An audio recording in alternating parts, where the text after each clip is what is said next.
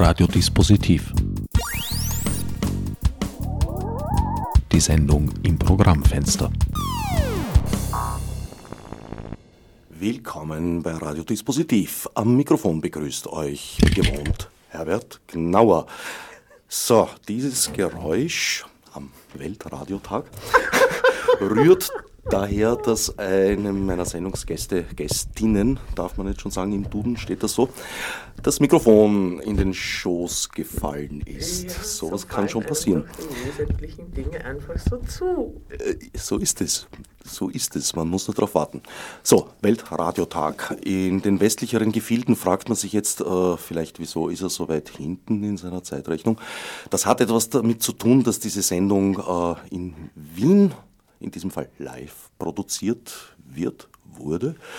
Und dann früher, wie gesagt, mit der Sonne nach Westen wandert. Inzwischen ist es ein bisschen eine sprunghafte Bewegung geworden, die ich uns nicht wünschen würde, dass die Sonne sie macht. Äh, weil zuerst ist Innsbruck, dann hüpft es zurück nach Linz und dann erst nach Dornbirn. Also so ein bisschen zickzack.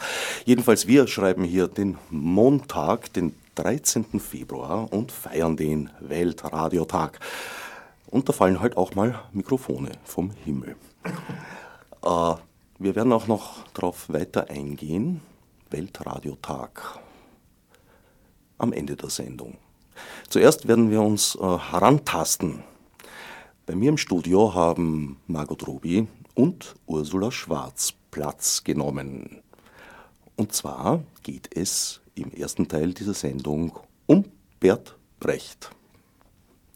Margot, Du hast ein Brecht-Liedprogramm oder überhaupt Brecht-Abend mit Texten? Brecht-Lieder-Programm, ja. Brecht-Lieder vor allem. Das, was dazwischen sagst, ist selbst ersonnen. Ist, ja. ist geheim. ist, ist geheim. Und zwar unter dem Titel Wer trägt die Spesen? Sehr aktueller Titel auch. Durchaus. Darf man sich international auch heute noch fragen? Wie bist du auf die Idee gekommen, den guten alten Bertel hervorzuzahlen? Ähm, wie bin ich auf die Idee gekommen? Ja, ich habe ja länger mich, längere Zeit, mehrere Jahre überhaupt vom Theatergeschehen verabschiedet. Und dann hat die Welt so hohes Fieber bekommen und dann habe ich gedacht, wer, jeder, der irgendwie, irgendwie eine Möglichkeit hat, den Mund aufzumachen, sollte das auch tun.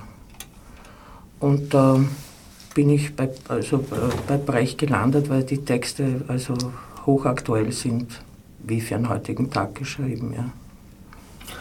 Ja, unter anderem fällt viele mir das, das berühmte Gedicht ein an die Nachgeborenen. Jawohl, ja. Genau. Ist das sinngemäß? Es ist ein Verbrechen, ein Gedicht über den Baum zu schreiben, weil man damit so viel anderes Wichtigeres ungesagt ließe. Ähm, ja, da sind wir, also ich kann das sehr gut nachempfinden, dass man also sich schlecht fühlt, wenn man Kochrezepte austauscht, ja, weil es vielleicht wesentlichere, wesentlichere Dinge zu besprechen gäbe, ja. Das immer wieder, ja. Nachdem Brecht-Lieder allein vortragen ein bisschen fad ist, hast du dir Unterstützung geholt bei. Ursula Schwarz. Ja, richtig. Ich spiele Klavier und habe mit der Margot Ruby das Programm einstudiert und äh, liebe seit Jahrzehnten die Musik äh, von Kurt Weil, äh, Paul Dessau, Hans Eisler und vielen anderen, die in der Zeit eben komponiert haben, in den 20er, 30er Jahren. Und äh, genieße ganz besonders die ganz starke Präsenz von Margot Ruby. Also ich habe schon mit vielen gearbeitet und mit vielen sehr guten Leuten und mir ist es immer wichtig, dass der Mensch, mit dem ich arbeite, auch wirklich dahinter steht, hinter den Sachen, die er oder sie singt. Und in dem Fall ist das einfach 150-prozentig gelungen. Ihr zwei habt ja schon eine längere Geschichte miteinander. Ihr habt einmal, wie es in der Programmbeschreibung heißt, den roten Engel gerockt. Ja, so ja. ist es. das Wir sagen jetzt gar nicht, wie lang das her ist. Das müsst ihr auch nicht. Erzählt lieber, was habt ihr damals gemacht? Unser Programm damals hieß saumäßig und affengleich und war auch so. Ja, es war eine wilde Geschichte. Also ich bin frisch von der Musikuni gekommen, eine junge Studentin mit 22. Also ich kann so sagen, das war in den 80ern. Und war ganz fasziniert von dieser wilden Frau Margot Ruby, die mich dann auch ein bisschen wilder hergerichtet hat, weil nur Klavierspielen ist bei Schauspielerinnen oft dann auch zu wenig. Und dann habe ich sogar zwei Lieder gesungen und bin sozusagen ins kalte Wasser geschmissen worden von der braven Studentin zu einer leibenden, rockigen Show. Von der braven Studentin zur Show. Genau. Du spielst ja sowieso von Haus aus schon mal nicht nur Klavier, sondern auch einige andere Instrumente. Ja, ich habe früher auch Geige gespielt, da habe ich jetzt aber leider keine Zeit mehr dafür. Äh, hin und wieder schon auch Akkordeon, ein bisschen Blockflöte, Trommeln. Aber Klavier ist mein Hauptinstrument. Also das unterrichte ich auch in einer Musikschule. Und ja, also wenn mich was interessiert, habe ich Gott sei Dank die Freiheit, mir es auszusuchen, ob ich dann live spiele oder nicht. In dem Fall habe ich mich gefreut über die Anfrage von Margot Ruby und kann alle herzlich einladen, zu unseren Programmen zu kommen. Angefangen hat das Ganze, also das erste Mal aufgeführt habt ihr es im Werkel, glaube ich. Ja, so ist es. Eigentlich wollte, eigentlich wollte ich überhaupt ein bisschen back to the roots und habe den äh, Dieter Haspel, bei dem ich übrigens mein allererstes Engagement äh, gespielt habe in meinem Leben, äh, angesprochen, weil er als alter Brecht-Haudegen ähm, ich gehofft habe, dass er mir dramaturgisch unter die Arme greifen kann. Er war auch wirklich bester Dinge, was mich sehr gefreut hat und ist aber leider dann sehr bald darauf schwer krank geworden und nicht mehr auf die Beine gekommen. Dann haben wir das äh, Programm auch, also dann habe ich auch, dann habe ich beschlossen, dass wir es allein machen und habe auch, also ein, dadurch ist es, äh, ist es auch wirklich ein sehr persönlicher Abend geworden. Ich habe sehr viele Lieder dann wieder rausgeschmissen, die der Dieter eigentlich ausgesucht hätte. Also alle Lieder, die man gern hört von Frauen, alle Brechtlieder, die man gern von Frauen hört, die singen wir eigentlich alle nicht. als, als Zugabe, äh, Zuckerl haben wir die sexuelle Hörigkeit, aber sonst sind wir eher auf der Macho-Seite. Drei Groschenoper. Das Werkel im Goethehof, selbst ein schicksalsträchtiger Ort, verbunden mit dem Jahr 1934. Das ja. war einer der Punkte, wo diese dreitägige Revolution stattgefunden hat. Und ja, vom damaligen österreichischen Bundesheer äh, mit schwereren Waffen niedergehalten wurde. Ja. Die Fotos sind im Internet zu finden. Und insofern ist dieser Theaterraum ja auch schwerst geschichtsträchtig. Aber diesmal seid ihr an einem anderen Ort. Diesmal sind wir im, also am 25. Februar sind wir im Bezirksmuseum Brigittenau. Und ähm, ja, wir spielen halt überhaupt vereinzelt Termine, leider keine Spielserie nach so vielen Jahren Absenz was recht mühsam ist. Also jeden, aber jedenfalls, wir rocken immer noch die Bühne und freuen uns schon sehr. Ja. Ja, leider habt ihr uns keine Hörproben mitgebracht. Und das mit Bedacht, weil die Brechterben da bekannt schreckhaft sind. Sie sind ein bisschen, wir wollen sie nicht aufscheuchen. Ja. Und diese Schreckhaftigkeit sich dann gerne gut belohnen lassen, sagen wir mal. Ja, ja. Na, es dürfen, also wir dürfen keine Tonträger machen, natürlich. Ja. Also Und daran halten wir uns auch. Ja, warum auch nicht? live ist live. live ist live.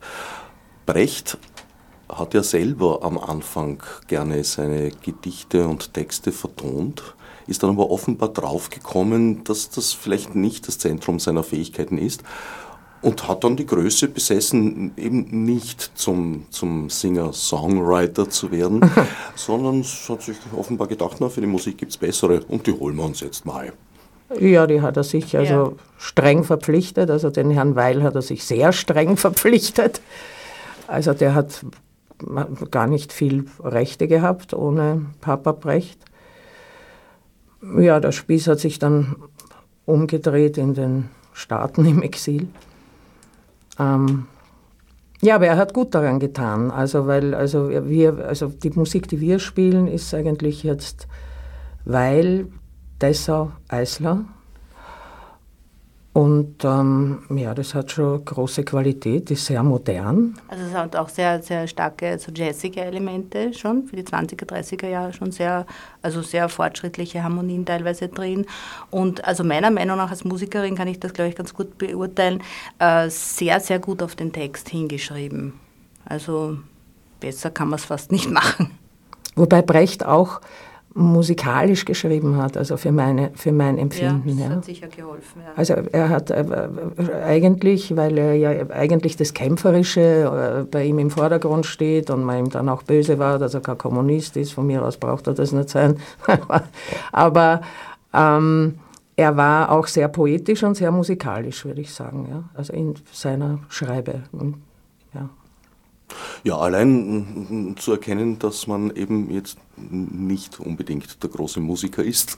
Verlangt auch eine gewisse Musikalität, stimmt. Ja, das ja. stimmt. Ja. Und er hat sich tatsächlich die allerersten seiner Zeit gehört, geholt. Also nach dem Krieg hat er dann noch mit Paul Hinde mitgearbeitet. Ja. Und es ist eine ganz lustige Geschichte. Der Kurt Palm hat das als einer der ersten so richtig erforscht. Brecht war Österreicher. Ja, ja das habe ich schon gehört. Nicht ja. von Geburt, aber er war nach dem Hat's Krieg wie so viele ja. andere. Ja. ja. das ist eine Geschichte. Äh, wie ganz viele andere stand er nach dem Krieg ohne Staatsbürgerschaft da, weil ihm die Richtig. Deutsche von Nationalsozialisten entzogen wurden. Das ist ein sehr ungemütlicher Zustand gewesen.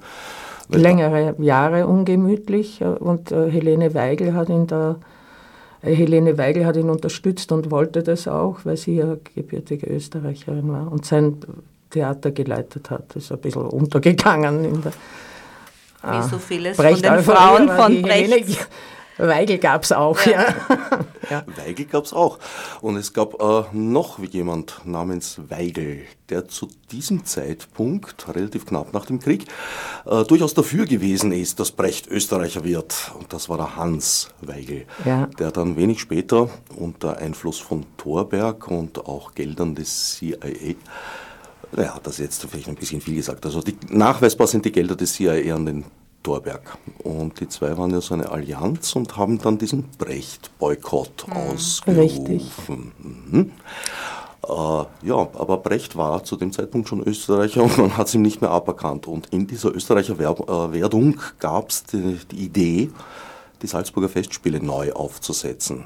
Und so dem Ursprungskünstlerpaar Max Reinhardt Hugo von Hoffmannsthal, also Reinhard der Regisseur, Hoffmannsthal der Autor. Und ganz wichtig der Komponist Richard Strauss, dem die Paarung nachfolgen zu lassen, Brecht als Autor und Gottfried von Einem in der Komponistenrolle. Und da gibt es tatsächlich das Fragment eines Salzburger Totentanzes, der nie fertig wurde.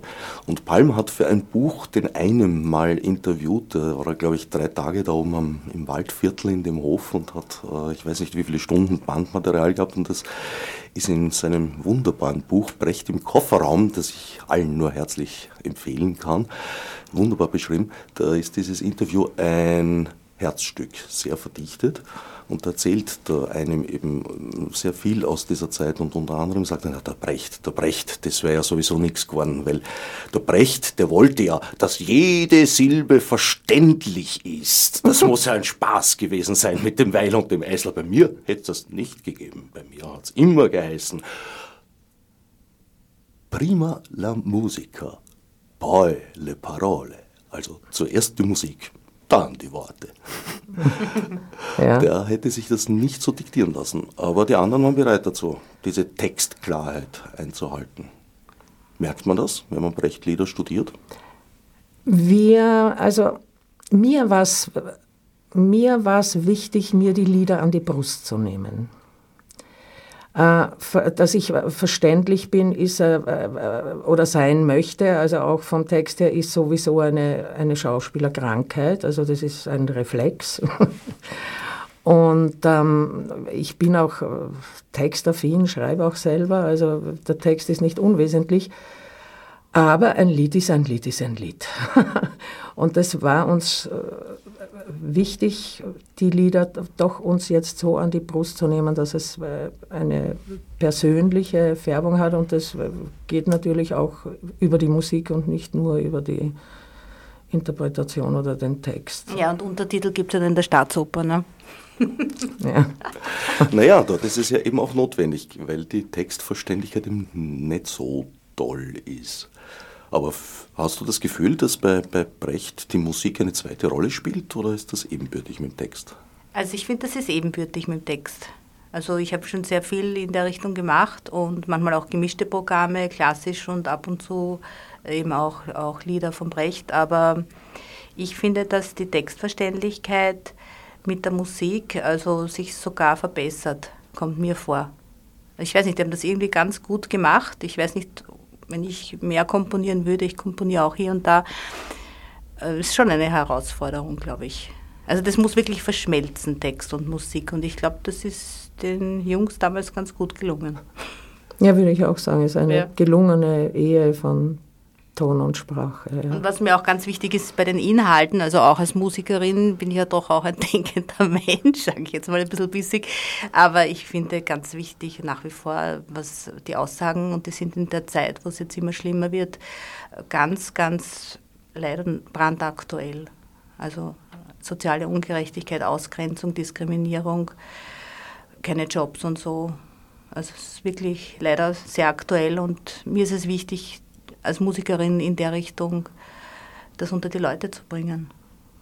Ja, ich denke überhaupt, dass das sozusagen bei ihm oder bei Ihnen, also Text mit seinen, äh, Text, Brecht mit seinen jeweiligen äh, musikalischen Mitarbeitern, dass da sozusagen Text und Musik die zwei Säulen sind, auf denen das Wesentliche getragen wird. Nicht ruht, aber getragen wird, nämlich der Inhalt.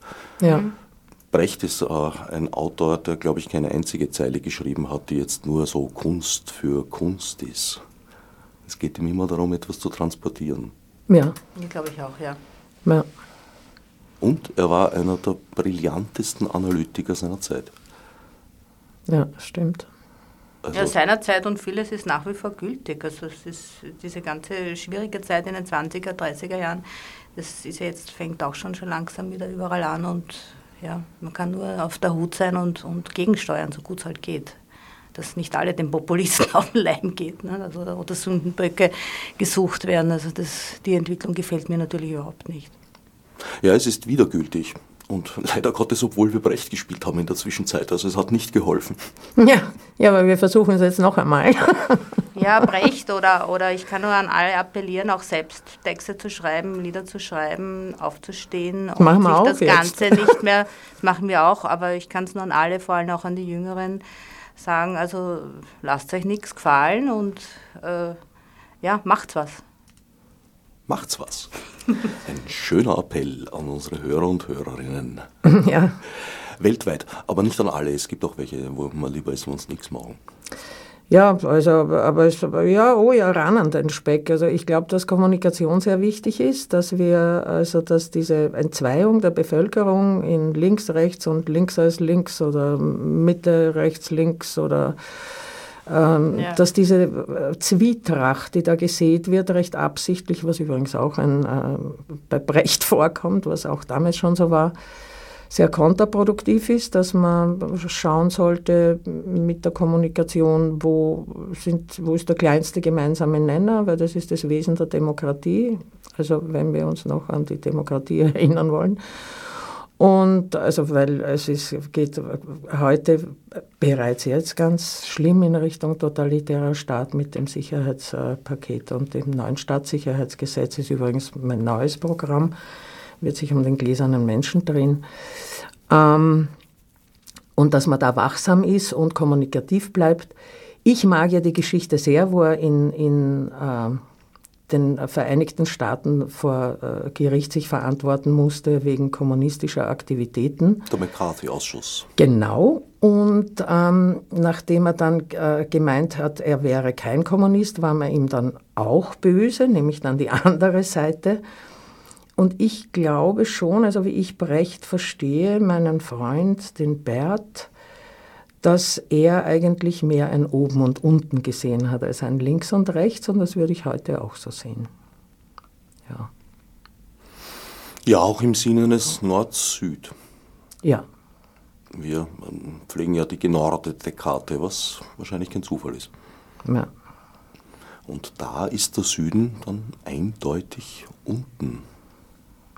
Ja, stimmt. Stimmt.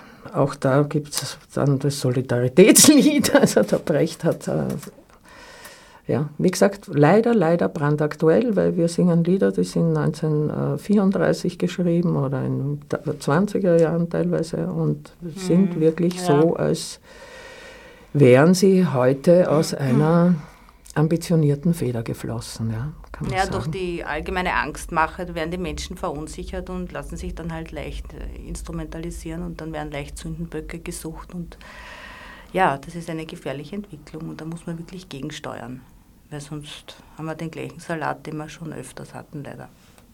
Ein wesentlicher Unterschied besteht, auf jeden Fall, nein, es bestehen mehrere, aber ein ganz wesentlicher besteht. Damals war die Demokratie noch sehr jung und unerprobt. Heute ist sie in der Form, wie wir sie kennen, schon eher eine betagte Tante und man denkt, sie sollte sich mal, äh, na nicht auf die Beauty Farm, aber doch zur Rundum-Erneuerung begeben. Ja, würde ich auch empfehlen. Also, weil wir sind ja momentan, sind wir ja damit beschäftigt, unsere Werte zu verteidigen. Und das ähm, gehen wir jetzt, also wie ich das beobachte in letzter Zeit, so an, dass wir sie abschaffen und gut verstecken. Ja, das hat Tradition seit dem Patriot Act. Ja, Verabschiedet knappe drei Wochen nach den Attentaten auf 9-11. ja. Ja, da war, da, da war dann, also da war irgendwie, da war der Bann gebrochen, ja. Also seither. Ist in der Tat seit damals eine globale also Tendenz, kann man gar nicht mehr, mehr sagen. Das Nein, es ist keine Tendenz. Also es wird ja in die Tat umgesetzt, jeden Tag ein neues Gesetz, wo man eigentlich die Ohren anlegt, wenn man sich die Mühe macht, es zu lesen. Also da m- möchte man auch aufrufen, Leute, äh, schaut genau, was wirklich passiert, weil die Entertainer, die uns irgendwas erzählen, schaut nach, was wirklich äh, beschlossen wird und gemacht und lest die Gesetze, kann man jedem das neue Staatssicherheitsgesetz wirklich nur wärmstens ans Herz legen, es äh, durchzulesen. Ist ja alles einsehbar.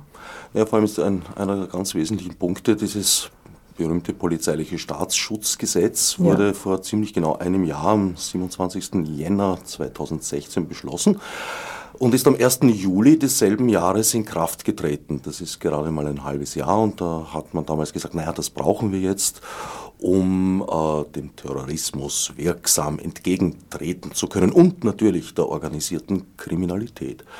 Jetzt gab es inzwischen das Attentat in Berlin. Und schon stand äh, nach kurzem Weihnachtsfrieden unser Herr Innenminister auf der Matte, ich glaube es war der 4. Jänner, frisch zurückgekehrt, offenbar aus dem Weihnachtsurlaub, mit Vorschlägen, wo ich mir gedacht habe, wie ich das gehört habe, äh, ja, also wenn ich jetzt ein Legist in seinem Hause wäre, ich hätte bei jedem einzelnen Satz einen Herzinfarkt bekommen.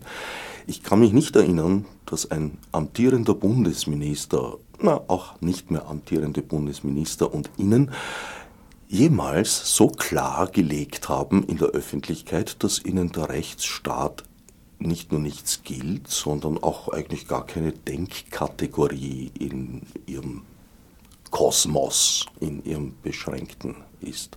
Ja, naja, das ist eben, das, in dem Fall ist es sehr dreist und, äh, und ist daher, hat daher auch äh, glücklicherweise, muss man sagen, äh, Beachtung gefunden.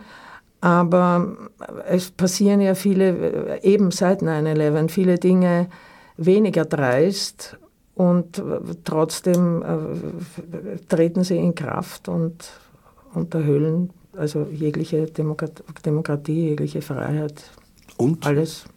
wichtiger Punkt, wurden noch niemals überprüft, was sie denn eigentlich bewirkt haben.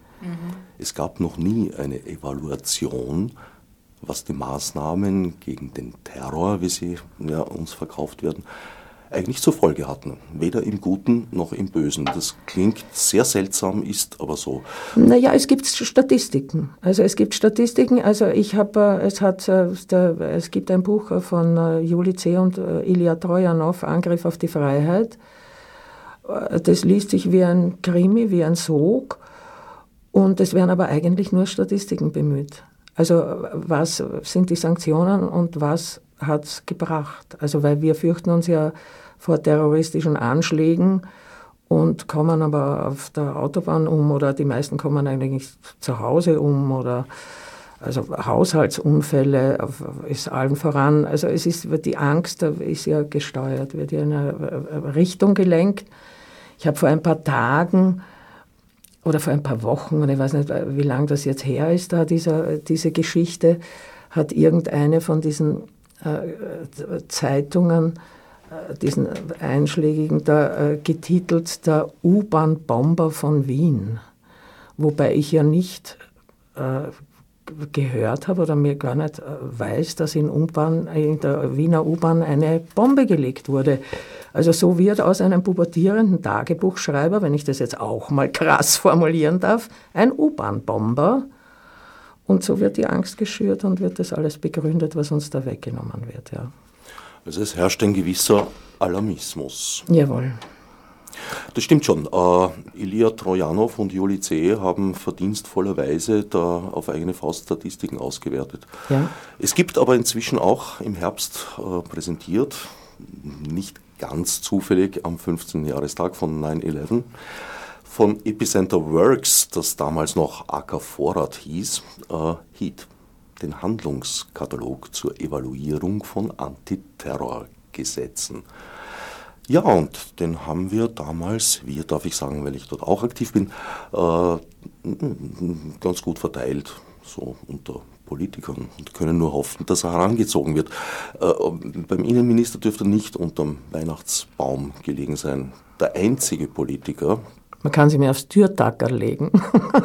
ja, dann ist man gleich von der Kamera erfasst.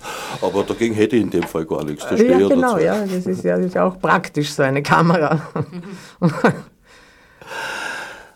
Heath, äh, der einzige Politiker, der, der vielleicht drin geblättert haben mag, also äh, der Regierungsparteien, war Otto Pendel, Sicherheitssprecher der SPÖ, mhm. der kurz nach äh, Sobotkas inhaltlichen Amoklauf, rechtlichen Amoklauf, grundrechtlichen, verfassungsrechtlichen Amoklauf, weil was er da gefordert hat, ist tatsächlich äh, eigentlich un unglaublich.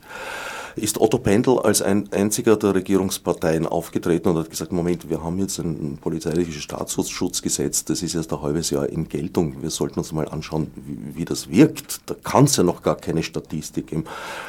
Das hat er einmal gesagt, dann nicht wieder. Ich weiß nicht warum, aber seit damals ist von ihm nur wenig zu hören. Ja. Also zumindest in dieser Sache nicht. Vielleicht wegen dem koalitionären Frieden. Wir laden ihn ein, mitzusingen. Flankierend gibt es bereits, äh, weil das Sicherheitspaket an sich liegt ja noch nicht vor als Gesetzestext und Gesetzesvorschlag, was hingegen vorliegt, sind die Integrationsmaßnahmen und da habe ich mit äh, doch einigem Erstaunen gelesen, dass ein Vermummungsverbot als Integrationsmaßnahme verkauft wird. Ausnahme für Motorradfahrer äh, sind da übrigens nicht drin in diesem Text. Habe ich jedenfalls nicht gefunden, weder im Text okay. selber noch in den Erläuterungen. Also das Tragen von Vollvisierhelmen könnte schwierig werden, weil das ist weder berufsbedingt noch äh, eine notwendige medizinische Maßnahme. Das sind so die Ausnahmen, die formuliert sind. Ja, naja, wir, wir also das ist also eben die Beschäftigungspolitik, die, wir, die wir kriegen. Also wir beschäftigen uns mit Kopfbedeckungen und U-Bahn-Bombern, nicht vorhandenen, und fürchten uns ein bisschen und das ist schon ziemlich schräg. Also da, da muss man einfach wirklich, also wenn, wenn, äh, da muss man wirklich nur die Statistiken bemühen. Kann jeden wirklich das Buch nur sehr ans Herz legen. Also von eben mhm. das Angriff auf die Freiheit. Ich kann sogar bis zu einem gewissen Grad nachvollziehen, dass man äh, als Politiker, noch dazu als Mitarbeiter, Mitarbeiterin einer Sicherheitsinstitution äh, sich verantwortlich fühlt, auch dafür äh, sozusagen Handlungsfähigkeit zu zeigen und dass man deswegen auf die Idee kommt, äh, ja, strengere Überwachungsmaßnahmen zu fordern. Das Problem ist, das ist keine Waage. Es ist nicht so, dass man jetzt sozusagen Freiheitsrechte heute einschränkt und ein bisschen hergibt und dafür auf der anderen Seite mehr Sicherheit bekommt. Es bringt keine Sicherheit. Ich kann nicht, also wenn es um Terrorismus geht, dann geht es ja darum, es geht ja darum, äh, die, die, die Menschen so weit zu durchleuchten, dass ich vorher schon weiß, ob jemand in seinem Kopf ein Attentat plant. Weil ich glaube nicht, dass wirklich ein, ein, ein, ein Attentäter dumm genug sein wird, das auf Facebook zu posten. Also ich muss schon in, in, ich muss ihn schon als Mensch, ups, ich muss ihn schon als Mensch ganz erfassen, um das zu wissen. Und das ist absurd. Das ist absolut unmöglich und äh, ist, hat also kann nicht wirklich also sinnvoll und zielführend sein. Also per se nicht. Naja, zu erfassen geht inzwischen ganz gut. Ich habe vor einiger Zeit, das noch nicht ausgestrahlt, also unsere lieben Hörer und Hörerinnen wissen noch nichts davon, aber es ist eine kleine Vorschau auf eine der nächsten Sendungen. Ich habe eine Profilerin interviewt. Mhm. Uh, Susanne Grieger-Langer lebt in Frankfurt. Und das ist schon erstaunlich, was sie sagt. Uh, eigentlich mit öffentlichen Daten, die sie relativ schnell herausfinden kann übers Internet aus, über die Person einer, eines Menschen, also die Persönlichkeit einer Person herauszufinden. Natürlich, ja, es ist erschreckend. Also man hat ja, es ist, man hat ja äh, kein Privatleben mehr, ja. Also was gehen, also eigentlich, ich, ich bin eigentlich relativ offen. Ich habe das Argument, ich habe nichts zu verbergen, ich habe auch nichts zu verbergen, ja. Ähm, Doch, hast du. Widerspruch. Also wenn du nichts zu verbergen hast, dann fordere ich dich jetzt auf, hier über Live on Air zum Beispiel den PIN-Code deiner Bankomatkarte zu verraten. ja, eben, ja, genau. Ja, genau das immer. Natürlich haben wir alle, alle genau das immer. Zu verbergen. Eben. Eben. Aber ich meine jetzt im Sinne nichts äh, zu verbergen, weil ich eben jetzt äh, kein Attentat plane. Ja gut. Also das ist ja immer dann die große Ausrede, wer nichts zu verbergen hat, dem macht nichts aus. Ich zahle übrigens nicht mit Bankomatkarte aus diesen Gründen. Hm, du hast andere kleine Geheimnisse und größere, bin ich überzeugt. und das gilt eben für jeden. Das gehört doch zu unserer menschlichen Existenz auch dazu. Ja, ja richtig. Ja. Richtig.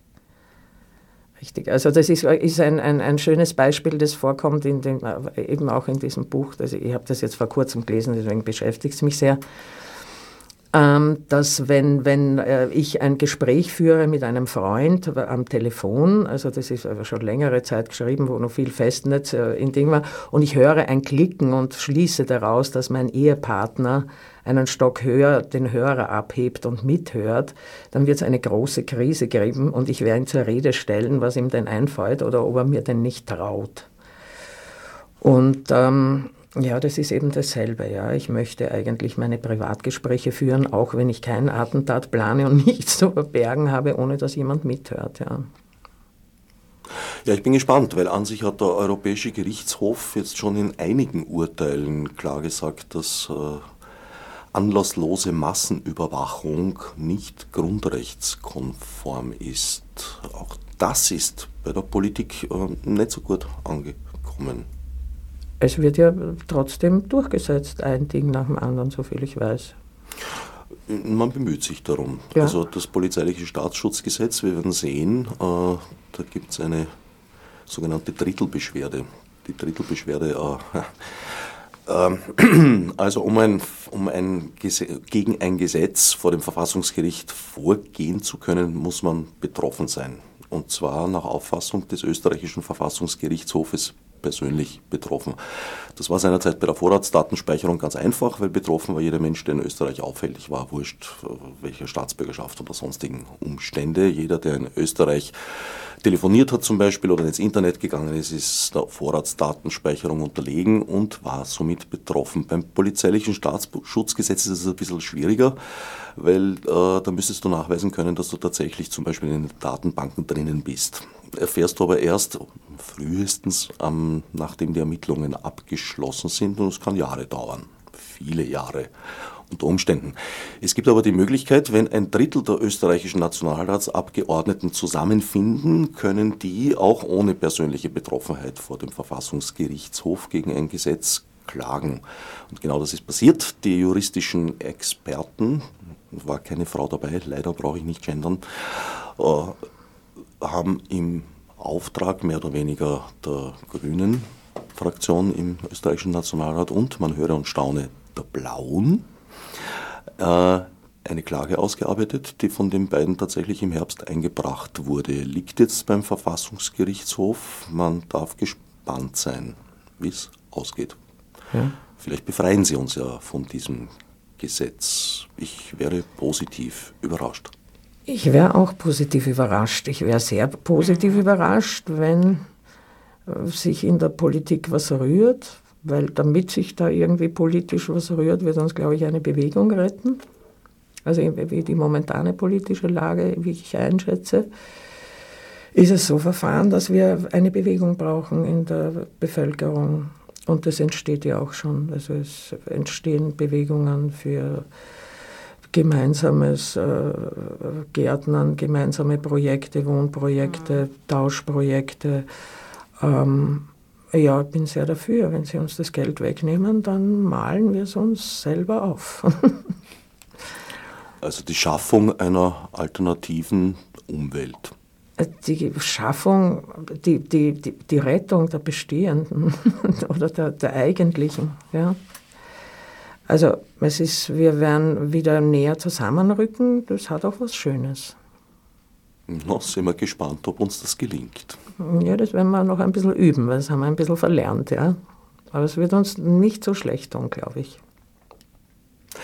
Du hast vorher gesagt, das nächste Programm äh, beschäftigt sich mit dem polizeilichen Staatsschutzgesetz. Ihr habt es vertont, du singst es, du tanzt es. Oh, oh du, du bringst mich auf Ideen. Nein, ich möchte eigentlich ähm, es geht um den gläsernen Menschen und um die Totalüberwachung. Also jetzt nicht um das, speziell um das Staatssicherheitsgesetz. Ich möchte, und äh, das ist jetzt noch, da möchte ich jetzt gar nicht zu laut schreien, weil da muss ich mich mit der Frau C. einigen und ich hoffe sehr, dass das möglich sein wird, weil ja auch in ihrem Sinn ist, ähm, einen Plot von, von ihr verwenden, also einen, den Plot von Corpus Delicti, und aber äh, recht Teile davon, Teile aus dem Roman, nämlich nicht aus dem Stück, und ähm, dann das verweben mit der Realität, weil das Stück spielt ja, äh, ist ein Science-Fiction-Roman, der spielt in 2050 oder 60. Und ähm, das Stück ist, äh, das Buch ist geschrieben, ich glaube, äh, irgendwie heute schon zehn Jahre her oder so. Und hat, inzwischen hat uns ja die Zeit recht schon eingeholt und kann man ja dann mit 2017 schon da ganz nah rankommen eigentlich. Ja. Das ist schon im Werden, du. Ich bin, äh, ich bin besessen davon ja, und, äh, und muss jetzt äh, eben, der nächste Schritt ist, dass ich jetzt mit der Frau C. Äh, Kontakt aufnehmen möchte für die Rechte weil ich eben nicht das Stück eins zu eins aufführe, sondern nur Teile aus dem Roman nehme und verknüpfe. Und ich hoffe, das äh, ist ihr recht und äh, wir dürfen das machen, weil es, es ist äh, viel Arbeit und soll aber ein multimediales Projekt werden und ist wunderschön in meinem Kopf schon. Multimediales Projekt, das heißt auch du bist wieder dabei, Ursula? Ah, das ist noch offen an und für sich. Also keine Ahnung. Das lassen wir die Margot machen und dann wird sie sehen, was passt oder nicht passt. Ist, passt. Wir, wir, wir, wir, wir schauen auch, was wir bekommen können. Und weil wir arbeiten immer ohne Geld. Und, und das ist ein bisschen aufwendiger, aber da möchte ich auch Film und, und Musik und recht aufwendige Bühne.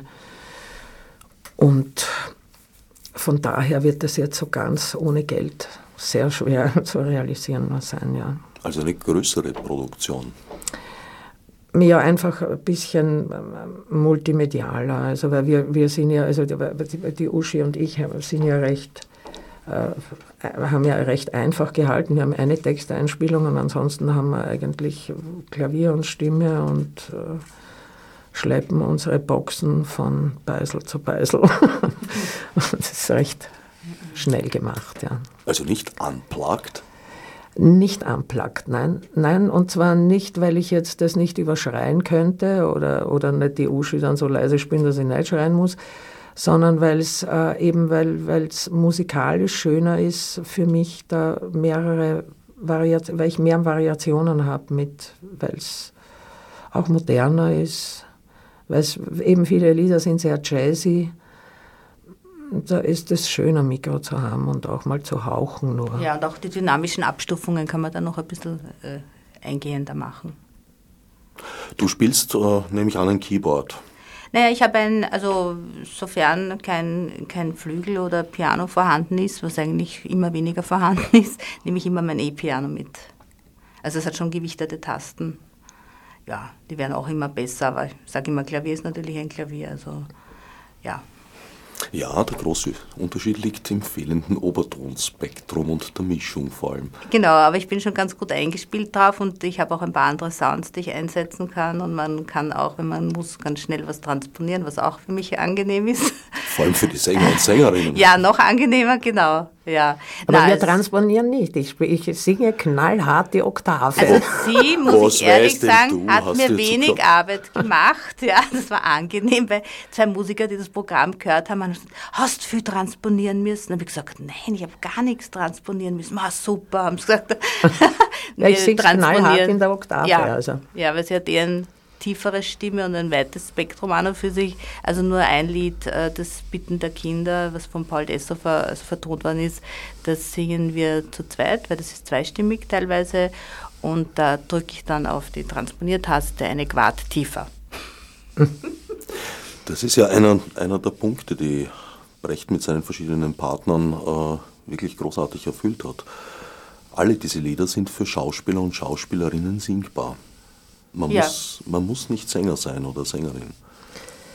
Äh, ja, aber ich habe ja, aber ich, ich, ich mag es lieber anders. Es gibt ja diesen berühmten Brecht-Stil und ähm, äh, äh, der Brecht ist wirklich mein Freund. Ich liebe ihn sehr und ich glaube, dass ich ihn sehr gut verstehe, aber er ist gestorben.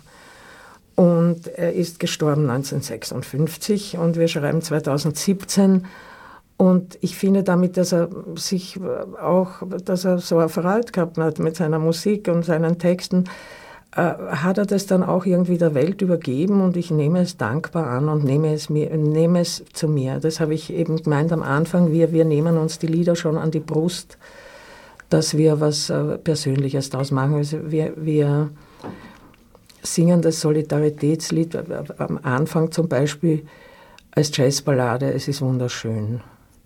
Oder ich habe äh, mit äh, Hansi Lang äh, gemeinsam die Drei-Groschen-Oper mal gesungen vor vielen Jahren und werde wirklich bis ans Ende meiner Tage nie vergessen, wie schön er den Morgenchoral des Beachum gesungen hat.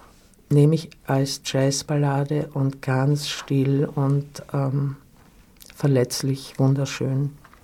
Wobei das das einzige musikalische Stück in der Dreigroschenoper ist, das nicht von Weil stammt. Hier hat er auf das Original der Beggars Oper ja. zurückgegriffen. Ja. Das ist der Morgenchoral ist ja. übrig geblieben. Ja, genau.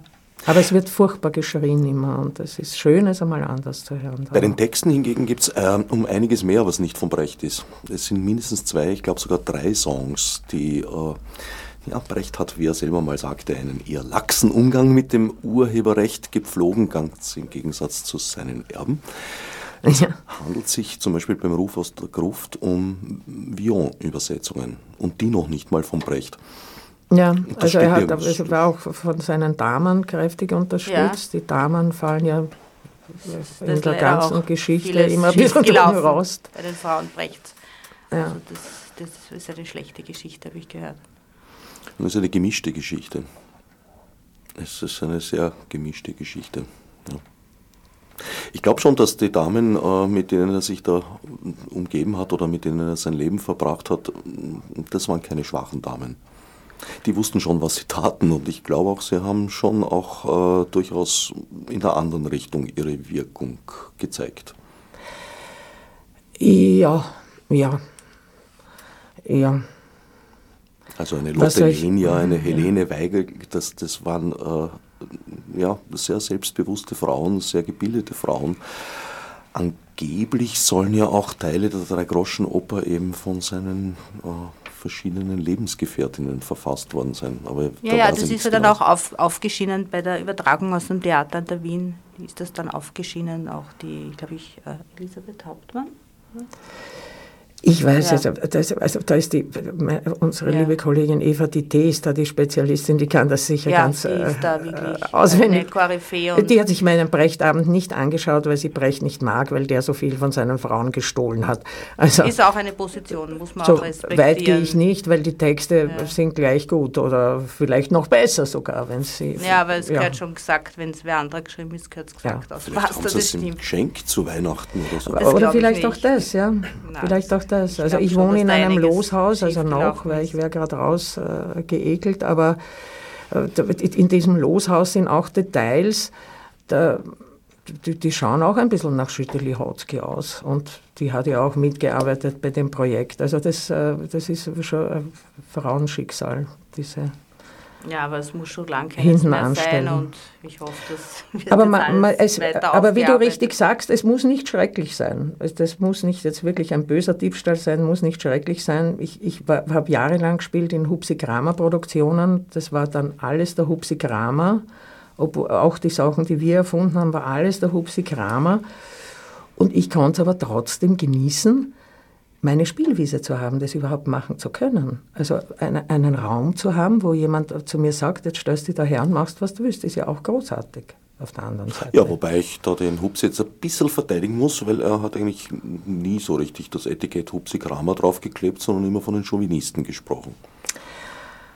Äh, naja, also ich muss ja nicht auf alles was sagen. Musst du nicht, aber kannst du. Vom Musikalischen fällt mir noch ein Lied ein, das wir bringen. Und das ist wirklich, also das ist gesanglich eine große Herausforderung. Das heißt die Kellerassel und die Musik ist von Paul Dessau. Und äh, ist eigentlich ursprünglich arrangiert für, glaube ich, Gitarre und Klavier. Also ich versuche das irgendwie auf Klavier zu, zu spielen. Und da muss ich sagen, hat die Margot wirklich, also fast zwölftonmäßig sich das einstudiert und wirklich eine sehr schwere Melodie und ist sehr gut gegangen bis jetzt. Die Kellerassel. Sehr hörenswert. Danke. Also, auf, auf, es geht sich für alle aus, selbst für unsere Hörer und Hörerinnen in Dornbirn, äh, sich in den Nachzug zu setzen. Und am 25. Februar, Am 25. Februar 19.30 Uhr im Bezirksmuseum Brigittenau. Dresdner Straße blub, 79, glaube ich. das Internet hilft Ja. weiter. Dein Website nicht so sehr. Also mm, man findet über die Suchmaschine dann äh, die Seite über das Programm, aber am Website verlinkt. Habe ich schlecht gesucht, du schaust das so streng. Na, ich schaue äh, verwundert. äh, Ich bin nicht zu finden. Na, du schon, aber das, äh, das Link zur Seite dieses Programms, wer trägt die Spesen? Okay. Das ist so, und das Schauspiel, naja, das ist, weil ich auch äh, äh, ayurvedisch die Leute beglücke und, und dann meine zwei Lieben auf äh, einer Seite vereint habe. Und dann gibt es halt die Theaterabteilung und die Ayurveda-Abteilung. Ja, ich finde, man soll eh selber hinkommen. Das ist viel besser als das Internet. Ich. Und angedacht ist auch eine Teilnahme bei den kritischen Literaturtagen am 12. oder 13. Mai, das ist uns noch nicht ganz sicher, äh, wird es wahrscheinlich stattfinden im Weinhaus Sittel innerhalb der kritischen Literaturtage, die die Uli Fuchs äh, organisiert. Und für alle Oberösterreicherinnen Ja. und Oberösterreicher am 18. Ah, was? Am, Am 18. 18. März. März spielen wir in Ottensheim. Na bitte, Radio Froh. Spitzt die Ohren und auf nach Ottensheim. Genau. Ja. Es ist eh, na, heute ist schönes Wetter. Ich hoffe, es ist bis dahin auch und fliegt hinaus in den Frühling. Und im Oktober ist es dann auch noch im Rahmen äh, des, äh, der Veranstaltung vom Werkel, Roter Oktober, haben wir dann, ich weiß jetzt nicht auswendig an welchem Oktober, auch noch einen Auftritt im Werkel, also unser, wo wir die Uraufführung genau. hatten letztes Jahr. Schließt sich der Kreis sich im Werkel Kreis. wieder. Das Werkel ist überhaupt recht aktiv. Die haben ja so einen Jahresschwerpunkt. Ja. Ja. Die Oktoberrevolution. Genau, der Rote ja. Oktober ist im, im Oktober. ja, aber das zieht sich das ganze Jahr über. Und wir spielen halt eben im Oktober das Brecht-Programm. Na, jetzt vielleicht auch noch die eine oder andere Sendung dazu geben. Vielleicht auch mit Vera Albert, die da ja, glaube ich, eine tragende Rolle spielt in diesem genau. Jubiläumsjahr. So, jetzt wie versprochen zurück zum Weltradiotag. Bert Brecht hat nämlich etwas geschrieben, was dann später von der Nachwelt ein bisschen hochtrabend als Radiotheorie bezeichnet wurde. Also äh, es sind in, in Wahrheit sind es acht oder neun Seiten, bestehend aus, äh, ich glaube, zwei Artikeln und einer Rede im Wesentlichen. Brecht hatte die Anfangstage des Radios erlebt. Die Texte sind alle vor 33 geschrieben, als die Nazis ja dann begannen, das Medium Radio so richtig auszureizen.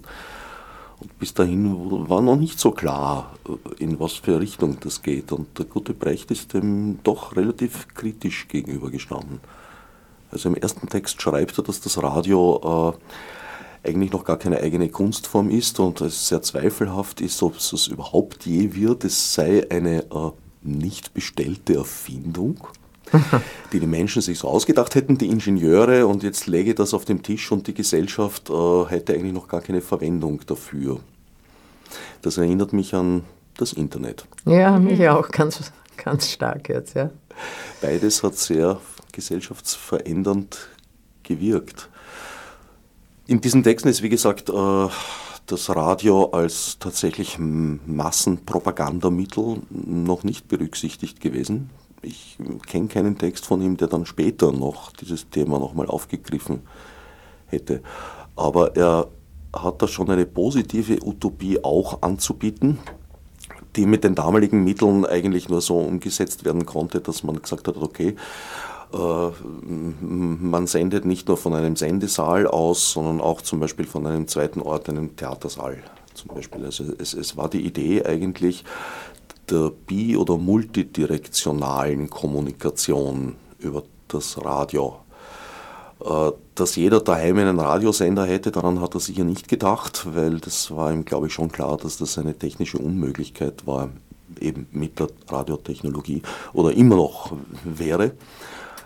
Aber diese Hin- und Her-Kommunikation wurde mittlerweile auch eben durch das Internet ja erreicht. Während sich Brecht davon allerdings äh, eine Fortentwicklung der Gesellschaft erwartet hat, erlebe ich im Augenblick eher das Gegenteil mit Hate Speech und Fake News und allem, was da daherkommt. Oder kommt es mir nur so vor? Ähm, ja, das, das ist. Es hat beide Seiten, es ist beides, glaube ich. Es ist beides, es ist alles möglich. Es ist ein, so alt es uns auch vorkommt, das Internet, weil es uns so, weil es uns so selbstverständlich geworden ist, so alt ist es ja noch nicht. Es ist ja auch noch ein Baby und darf noch wachsen, glaube ich. Ich glaube, jedes Medium kann missbraucht werden, ja. so wie jeder Mensch. Ja. Das ist und, immer äh, leider eine Option. Ich möchte fast sagen, darf es auch. Also, es, weil sonst sind wir ja so restriktiv eingeschränkt. Also wir träumen von Freiheit und, und, und, und, und beschneiden uns gleich mit demselben Gedanken. Das wäre auch schade.